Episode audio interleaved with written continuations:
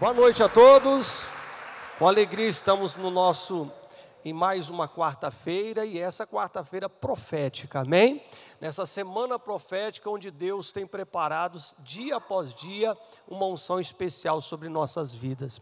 E eu tenho certeza que você que está nesse propósito, eu tenho certeza que você colocou no seu coração de jejuar, de se consagrar e de estar realmente na casa do Senhor, de se reunir buscando a Deus uma um ano diferente, eu tenho certeza que Deus ele tem assistido, ele tem olhado para o seu esforço e eu tenho certeza que essa década vai marcar a tua vida. Amém? Levante sua mão direita e diga abençoados para abençoar. Não, mas diga com voz de profeta, meu. Diga abençoados para abençoar. Glória a Deus. Amém? Nós temos aprendido durante essa semana, Deus tem dado um verdadeiro maná, nos surpreendido cada dia com uma revelação diferente. E Deus colocou no meu coração um tema, o tema da mensagem de hoje é: permaneça no que aprendeu. Com base lá no livro, na segunda carta a Timóteo, você pode abrir, Timóteo, capítulo de número 3, segunda Timóteo, capítulo 3, versículo de números 14 e 15. Timóteo, capítulo, 2 Timóteo, capítulo 3, versículos 14 e 15. Nesse capítulo, o apóstolo Paulo escreve essa carta ao seu discípulo. Vemos isso na palavra de Deus, que Paulo tinha um carinho especial pela vida de Timóteo. Um jovem pregador que vinha de uma família cristã, e ele queria e ele lutou de todas as formas de preparar Timóteo para que Timóteo desempenhasse bem o ministério dele. Irmãos, nós não somos um lago, Deus nos chamou para sermos uma fonte. Deus ele quer te abençoar para que você possa gerar vida e abençoar outras pessoas, outras vidas. Deus ele quer isso. Deus ele não quer somente te curar, te libertar, prosperar, é, tirar uma dor que você sente nesse momento. Lógico que Deus ele faz tudo isso, mas Deus ele tem um princípio. Ele quer que você seja abençoado para que através de você outras vidas sejam impactadas. Amém? E esse capítulo de número 3, Paulo ele começa dizendo a Timóteo, eu vou só resumir um pouquinho para você. Ele diz que viriam tempos difíceis tempos difíceis, onde ele teria homens, ele veria homens avarentos, presunçosos, pessoas que não tinham afeto natural, não, não amavam a família, pessoas que estavam blasfemando, pessoas que eram soberbas, mais amantes dos prazeres do mundo do que prazeres de Deus.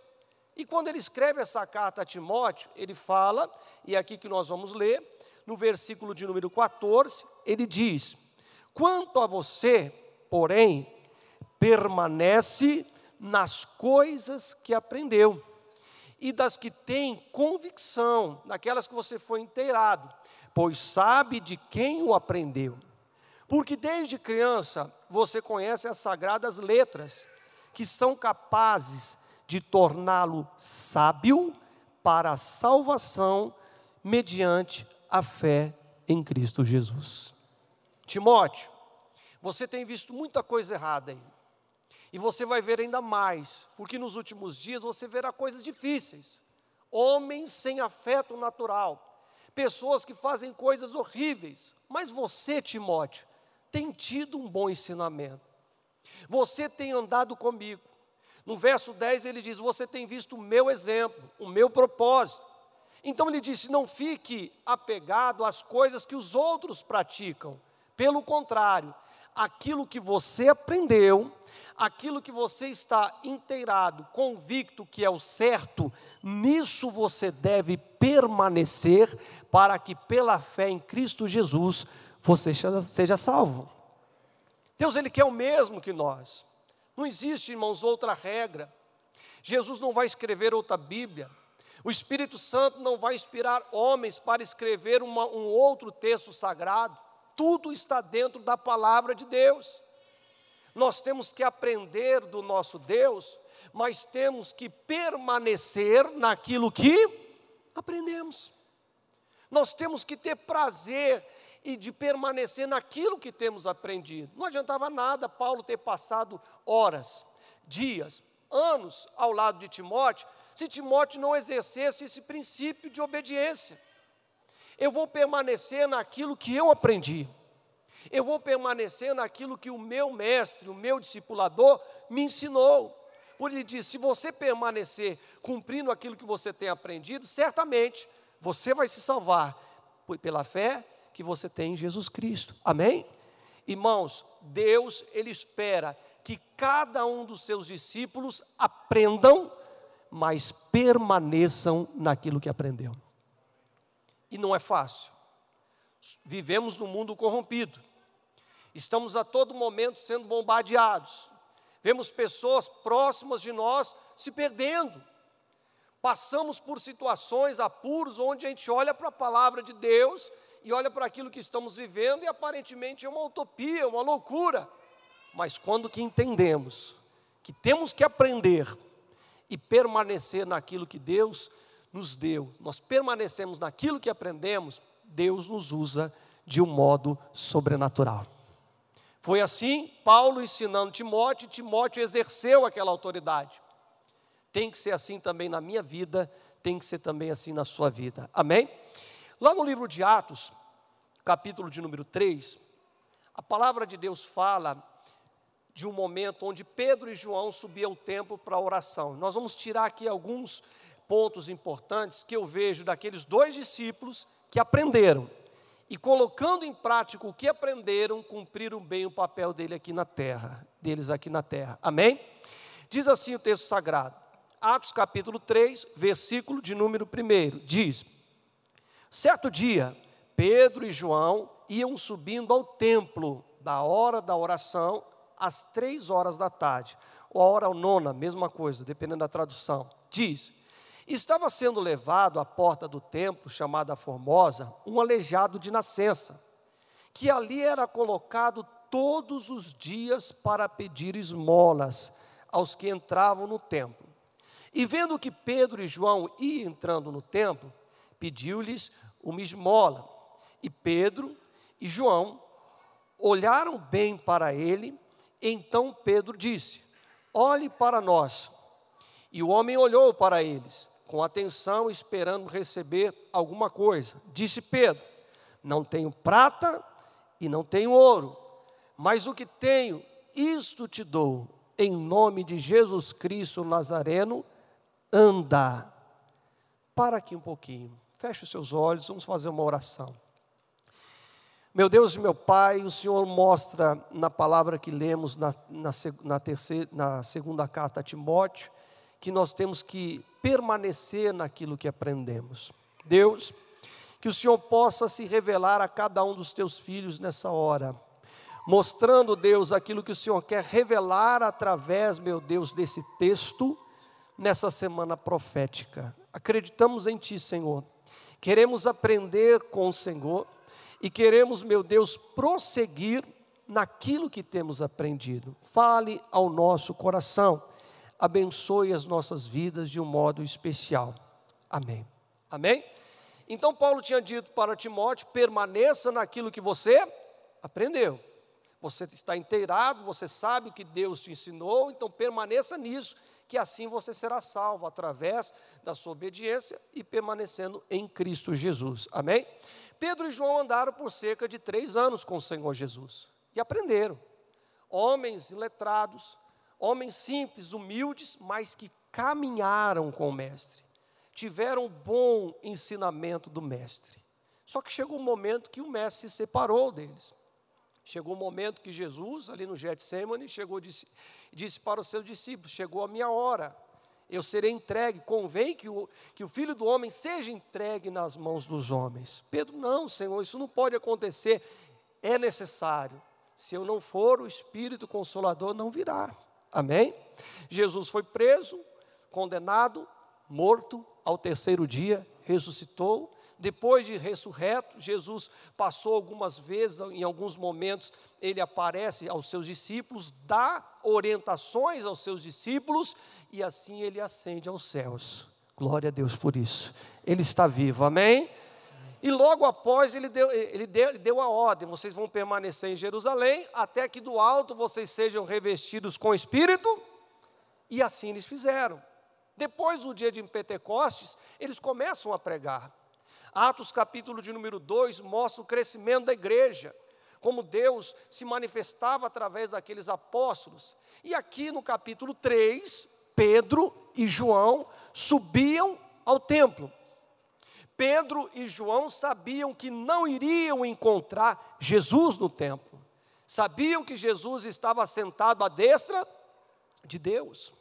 Mas Pedro e João, nós vamos ver aqui três princípios que eles guardaram, que eles aprenderam e que foi necessário para que esse milagre acontecesse. Amém?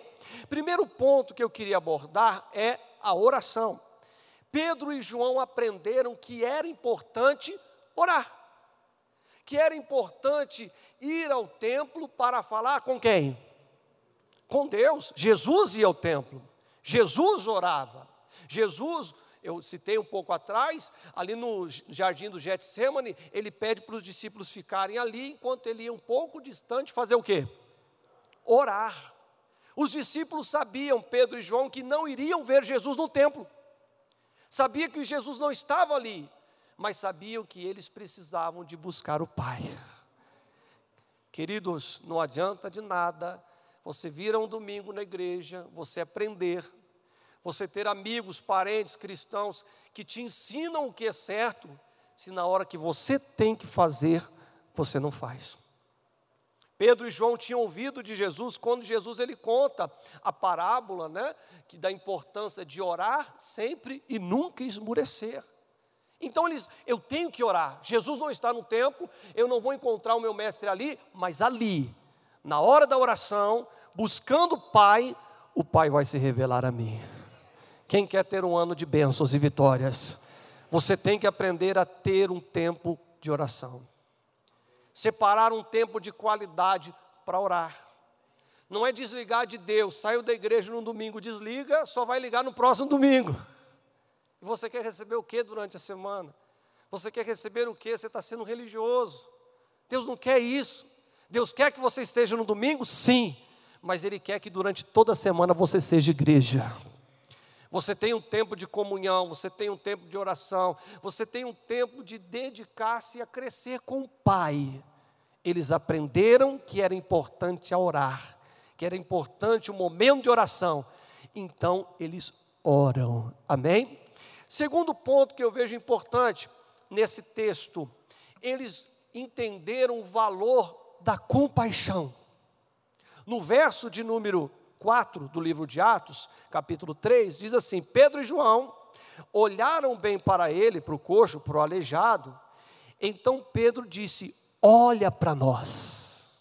Eles entram no templo, estão indo para o templo para orar. O objetivo deles era oração. O objetivo deles era falar com o Pai. Mas no momento que eles estão indo falar com o Pai, antes de entrar no templo, eles encontram quem? Um homem aleijado.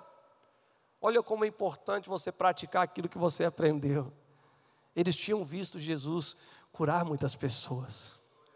Eles tinham assistido lá no Evangelho de Marcos, capítulo de número 14, verso 14, Jesus foi para um lugar deserto, e quando ele entra no barquinho e passa por um lugar deserto, quando ele chega ali, tinha uma multidão, cerca de 5 mil homens, e ele vê aqueles homens tem compaixão daqueles homens, cura todos os homens e no final da tarde ainda dá um banquete, multiplica cinco pães e dois peixes. Amém? Irmãos, nós precisamos ter compaixão. Não adianta você olhar e ver que Jesus tem compaixão se você não tem compaixão. E quando eu digo compaixão, não é somente você olhar um necessitado que precisa do alimento e dar, é ter compaixão no seu dia a dia, é ter compaixão no seu trabalho, é ter compaixão na sua casa, é ter compaixão na sua família, com as pessoas que estão próximas a você. Ai, como Deus é maravilhoso. Olha o que Jesus fez é, lá no Evangelho de Lucas, capítulo 7. Ele chega na cidade de Naim, e quando ele está ali na cidade de Naim, ele vê um cortejo, uma mulher que tinha acabado de perder o seu filho, era viúva e tinha perdido o seu filho. Jesus olha, diz o texto sagrado, e Jesus diz para a mulher: mulher, não chores. Jesus tinha compaixão e Jesus ressuscita o filho daquela mulher. Isso é maravilhoso? Isso é compaixão. Agora, cadê a sua expressão de compaixão no seu dia a dia? Queridos, o que Paulo disse a Timóteo, Deus está dizendo a você. Aquilo que você aprendeu, permaneça naquilo que você aprendeu. Aquilo que você ouviu da palavra do nosso Deus, execute no seu dia a dia. Mas às vezes o casal está brigado e a esposa ou o marido viu que a pessoa errou, mas está arrependida. Não, mas né? agora é minha vez. Acontece isso, irmãos? Acontece na família? Não deveria acontecer. Somos filhos de Deus, irmãos. E temos que aprender, e o que aprender nós temos que colocar em prática. Amém? Primeiro ponto, a importância da oração. Eles não esqueceram, colocaram em prática. Segundo ponto, compaixão. E o terceiro, no versículo de número 6, nós lemos, diz: Disse Pedro: Não tenho prata e nem tenho ouro, mas o que tenho, isso eu vos dou. Em nome de Jesus Cristo Nazareno, anda. E segurando o homem pela mão direita, o ajudou a levantar-se. Imediatamente os pés e tornozelos do homem ficaram firmes. E deu um salto, e pôs-se em pé, e começou a andar. Depois entrou com eles no pátio do templo, andando, saltando e louvando a Deus. Você tem aprendido que é importante a oração? que esse ano você ore mais. Você tem aprendido que é importante a compaixão, que esse ano você seja uma pessoa que exercite realmente a verdadeira compaixão pelo próximo. Você tem aprendido que é importante, qual o terceiro ponto? A ousadia. Esse ano é o seu ano para colocar a sua fé em ação e ser um pouquinho mais ousado, irmãos. Eles olharam aquele homem Vendo aquela situação, muitos entregavam um alimento, alguns entregavam uma peça de roupa que não usavam mais. Eles olharam e disseram: Olhe para nós. O homem olhou. Nós não temos prata e não temos ouro, mas aquilo que nós temos, isso eu vou te dar. Em nome de Jesus Cristo, levanta. E o homem levantou? Para um pouquinho, não eles deram a mão para o homem e o, ajudam o homem a se levantar. E na mesma hora, pés, tornozelos do homem se firmam, e o homem dá um salto, e o homem entra no templo, saltando, louvando e adorando o nosso Deus. Irmãos, Deus ele está tratando de cada um de nós. Você não está vindo uma semana inteira na igreja, participando de, de uma semana inteira de pregações por um acaso. Deus está querendo ensinar muitas coisas para você. Deus está querendo te ensinar coisas novas. Deus está querendo dizer: não considere as coisas passadas, não fique valorizando as coisas antigas. Eis que eu faço uma coisa nova. Deus tem luz para o seu caminho. Mas não adianta você dizer que aprendeu, se você não coloca em prática. Não adianta você dizer que aprendeu se você não tem compaixão na hora de exercitar o que você aprendeu.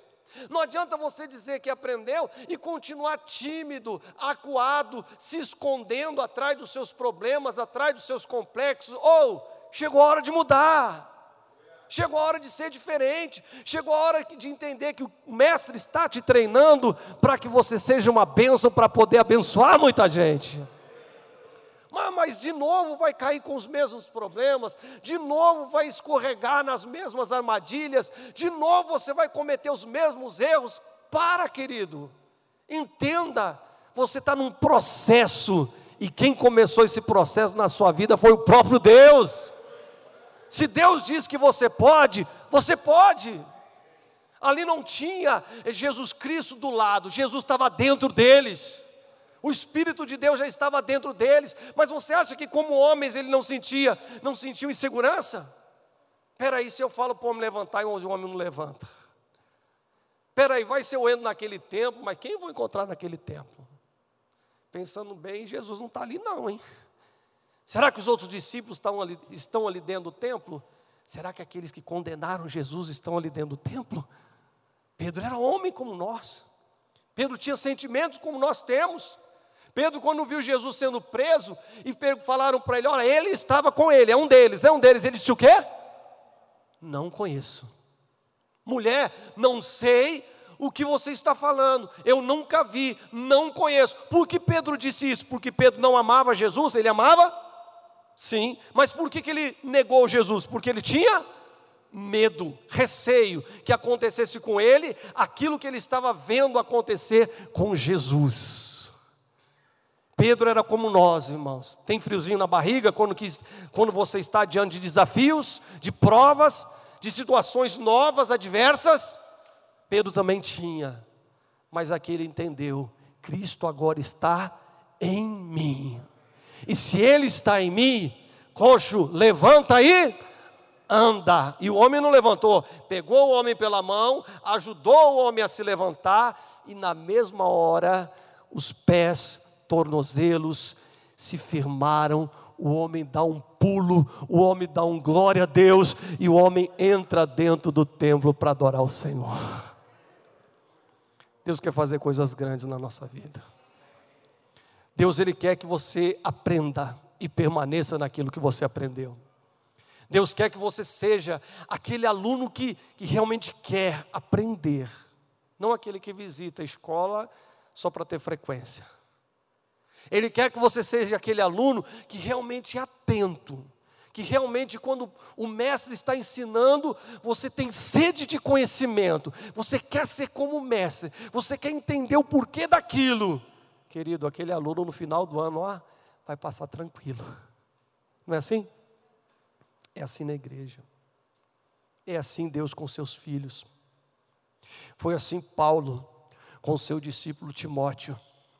Foi assim Jesus com seus servos Pedro e João e também com cada um de nós. Deus continua querendo levantar pessoas. Quem crê nisso? Mas Deus te levanta para que amanhã você levante outros. Deus trabalha na sua vida para que amanhã outras pessoas sejam trabalhadas através de você. Deus derrama glória, poder, força, unção sobre a sua vida para que através de você outros sejam impactados no nome santo de Jesus. Amém? E depois de Pedro passar por aquela situação e entrar no templo, ele entrou, ele falou assim: ó, vamos embora, que aqui não é lugar para você, não, vamos embora. E esse homem está pulando, gritando, vamos embora que vai dar problema. Será que foi isso que ele fez? Não. Seguindo a leitura, verso 9. Quando todo o povo viu andando, louvando a Deus, reconheceram que era o mesmo homem que costumava mendigar sentado à porta do templo, chamada Formosa. Todos ficaram perplexos e muitos admirados com o que tinha acontecido. Apegando-se o mendigo a Pedro e a João, todo o povo ficou maravilhado e correu até eles, ao lugar chamado Pórtico de Salomão. Vendo isso, Pedro lhes disse: Israelitas, varões israelitas, por que isto vos surpreende? E por que vocês estão olhando para nós como se tivéssemos feito esse homem andar por nosso próprio poder ou piedade? Seguindo, Deus, o Deus de Abraão, de Isaac, de Jacó, o Deus de nossos pais e antepassados, glorificou o seu servo Jesus, a quem vocês entregaram para ser morto negaram ele perante Pilatos, embora ele tivesse decidido soltá-lo. Vocês negaram publicamente o santo, o justo, e pediram que fosse liberto um assassino, um homicida. Vocês mataram o autor da vida, mas Deus o ressuscitou dentre os mortos, e nós somos testemunhas disso. E pela fé, no nome de Jesus, o nome curou este homem que vocês veem e conhecem. A fé que vem por meio dele lhes deu saúde perfeita, como todos podem ver. Pedro era um cara complicado, não era? Ele negou Jesus porque estava com medo, porque pensou que os mesmos que acusaram Jesus pudessem também prendê-lo. Porém, Jesus tratou de Pedro. Porém, Jesus cuidou dele, o Espírito Santo já estava habitando dentro de Pedro. E ali naquele momento, depois de curar o enfermo, depois de curar o aleijado, ele entra dentro do templo e há naquele momento um alvoroço. As pessoas olham para o homem que ficava pedindo esmolas e o homem pulando, o homem saltando, o homem louvando a quem? Eu fui curado. Olha aqui, eu posso andar. E todos olhavam para ele, mas não é um mendigo, não é aquele homem que tinha as perninhas atrofiadas, não era aquele homem que ficava na porta do templo mendigando. Todo mundo reconheceu. Aí todo mundo correu até quem? Até Pedro e João. Correram até Pedro e João. E no momento que eles correm até Pedro, o que, que Pedro faz? Pedro é Pedro. Pedro encara aqueles homens.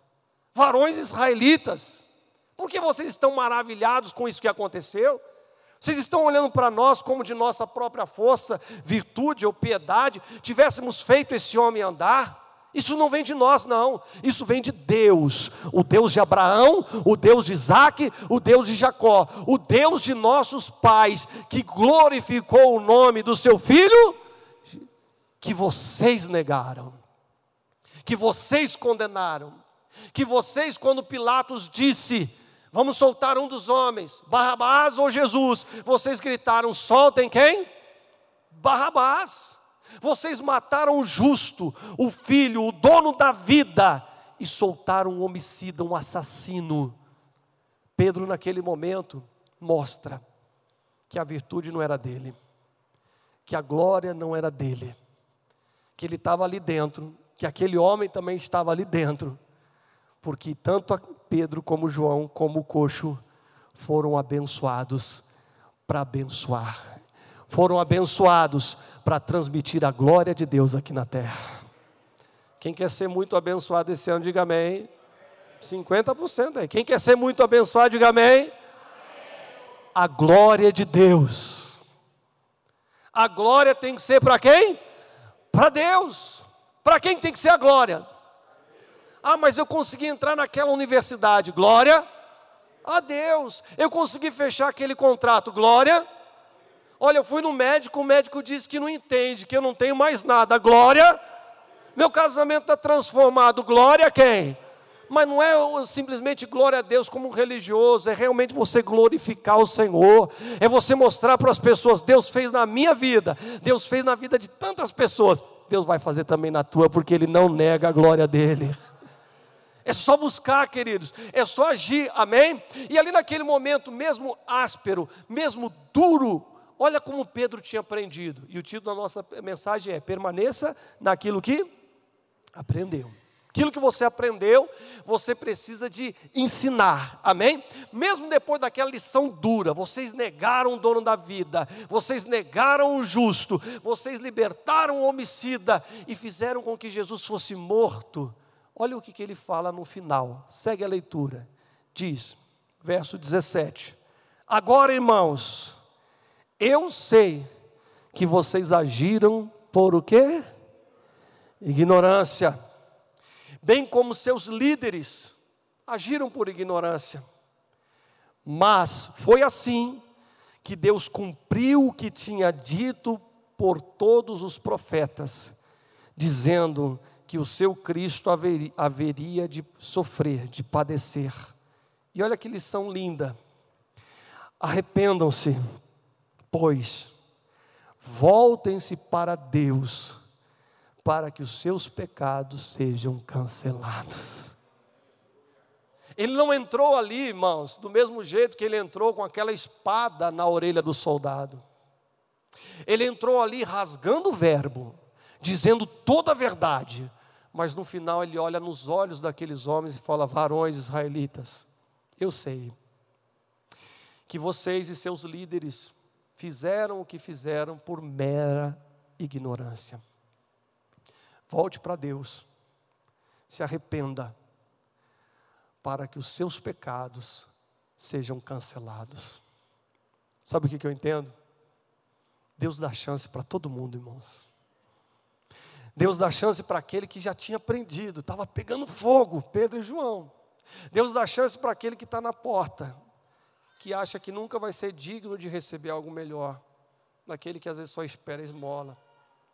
E Deus ele dá chance para aquele que está dentro e às vezes não está entendendo nada, como aqueles religiosos. Eles estavam dentro, achando que estavam fazendo tudo, mas na verdade estavam fazendo tudo. Recebe aquele sermão duro, e logo em seguida Pedro mostra que tinha aprendido. Vocês fizeram por ignorância. Se arrependam. Voltem-se para Deus. Confesse os pecados para que eles sejam cancelados. Pedro estava mostrando. Jesus me transformou. Jesus me abençoou. E agora vocês também podem ser abençoados. Três pontos. Você aprendeu? Permaneça naquilo que você aprendeu. Ore, tenha compaixão e tenha ousadia para exercer o que Deus espera de você. Se assim você agir, não vai ser uma benção só uma reunião, não. A sua vida vai ser uma benção 2020, 2021, a década inteira e por toda a vida você vai ver a glória de Deus brilhando no seu caminho. Você crê nisso? Aplauda o Senhor Jesus, fique de pé. Queria chamar o pessoal do louvor. Irmãos, eu queria que hoje você fizesse diferente. Quem está aprendendo que é importante profetizar? Você vai profetizar. Qual área da sua vida que está caída? É um parente, um ente querido? É alguém que você ama? É alguém que você quer bem, que a pessoa está com a vida atrofiada e ela não consegue levantar sozinho? A Bíblia diz que João levantou o coxo sozinho? Pedro levantou o coxo sozinho, o aleijado sozinho? Não. Os dois tomaram o homem pela mão e levantaram aquele homem. Amém? Eu queria que num ato profético a nossa igreja fizesse isso hoje, nessa noite. Vamos fazer uma oração de mãos dadas? Só não feche os corredores, né? Vezes alguém quer sair, né? Ou precisa de Dê as mãos uns para os outros, só deixa os corredores livres se você pode fazer isso. Amém? Isso, os irmãos, olha, só o corredor que fica livre.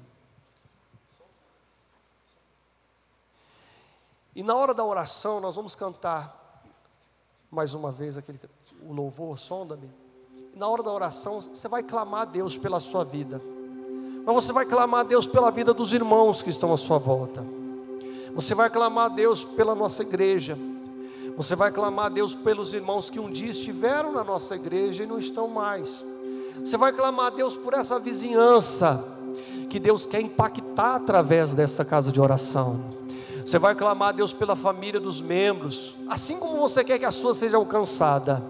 Um dando a mão para o outro, eu tenho certeza que Deus ele está vendo esse ato de fé, como foi um ato de fé de Pedro e João. Eu tenho certeza que Deus ele pode nos surpreender. Amém?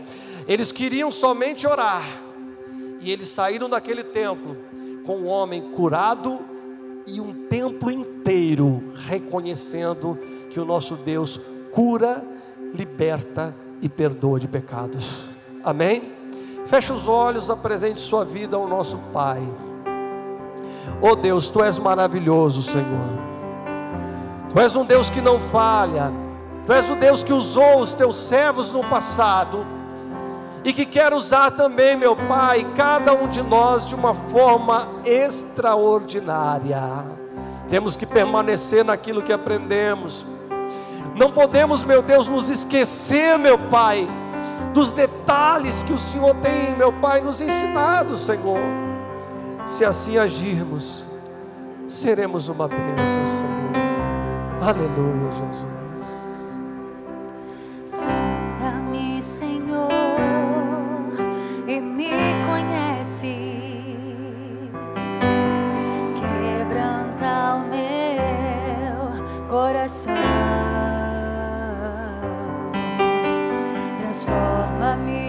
far.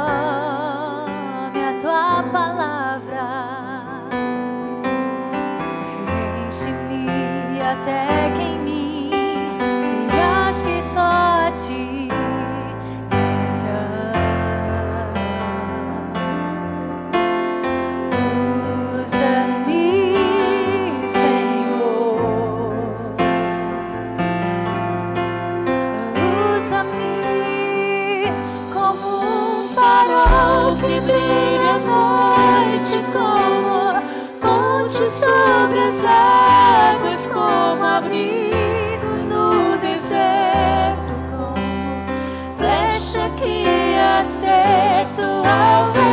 Quero ser usado da maneira que te agrade qualquer hora e em qualquer lugar. Eis aqui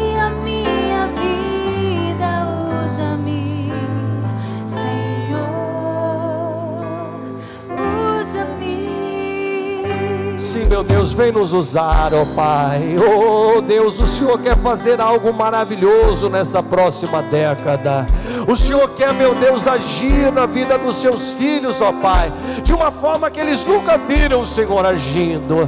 Então, meu Deus, tenha liberdade de tratar, tenha liberdade de ensinar e tenha liberdade, Deus, de usar cada um de nós, ó Pai, porque assim, meu Deus, como aqueles homens no passado eram limitados, falhos, oh meu Deus, assim também somos, mas acreditamos, ó Deus, que o Senhor se manifesta através de nós. Acreditamos que somos vasos, vasos de barro, frágeis, mas que carregamos, ó Deus, um precioso tesouro. Ó Deus, então venha nos usar, meu Pai.